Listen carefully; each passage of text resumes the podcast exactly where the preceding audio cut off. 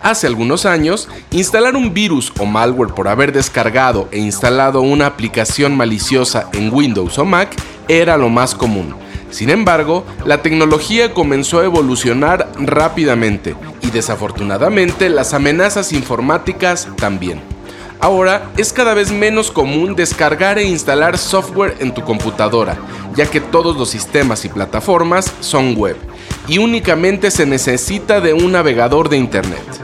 Hoy en nuestro lunes de tecnología te hablaré de Adrosec, el más reciente malware descubierto por el equipo de seguridad de Microsoft y que está afectando a decenas de miles de usuarios alrededor del mundo que navegan con Google Chrome y otros navegadores. Comenzamos. Las amenazas informáticas no descansan y no han dejado de evolucionar.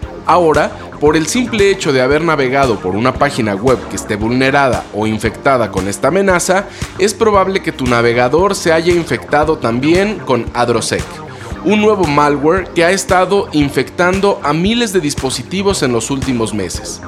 Una vez que consigue instalarse en tu computadora, modifica el navegador web para llenarlo de anuncios en los resultados de búsqueda de los usuarios.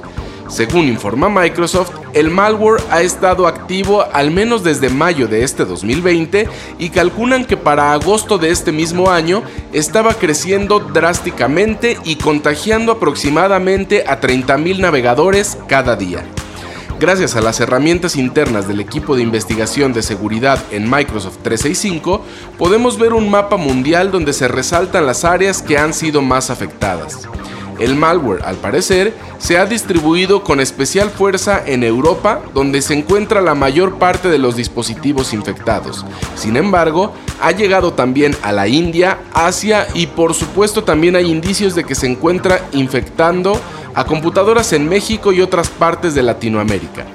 Si estás viendo publicidad excesiva en tu navegador, es probable que te encuentres infectado, por lo que la única solución por ahora, a pesar de que ya cuentes con un antivirus, es desinstalar completamente tu navegador de Internet y volver a instalarlo desde una fuente confiable. Aunque la mayoría de navegadores afectados es de Google Chrome, se dice que también afecta a Microsoft Edge y Mozilla Firefox. Si quieres saber más al respecto, no olvides seguirme en mi cuenta de Twitter AH-Daniel y suscribirte a mi podcast de tecnología en Spotify y Apple Podcast, donde me encuentras como Arte Hosting. Nos escuchamos la próxima semana en nuestro lunes de tecnología. Hasta luego.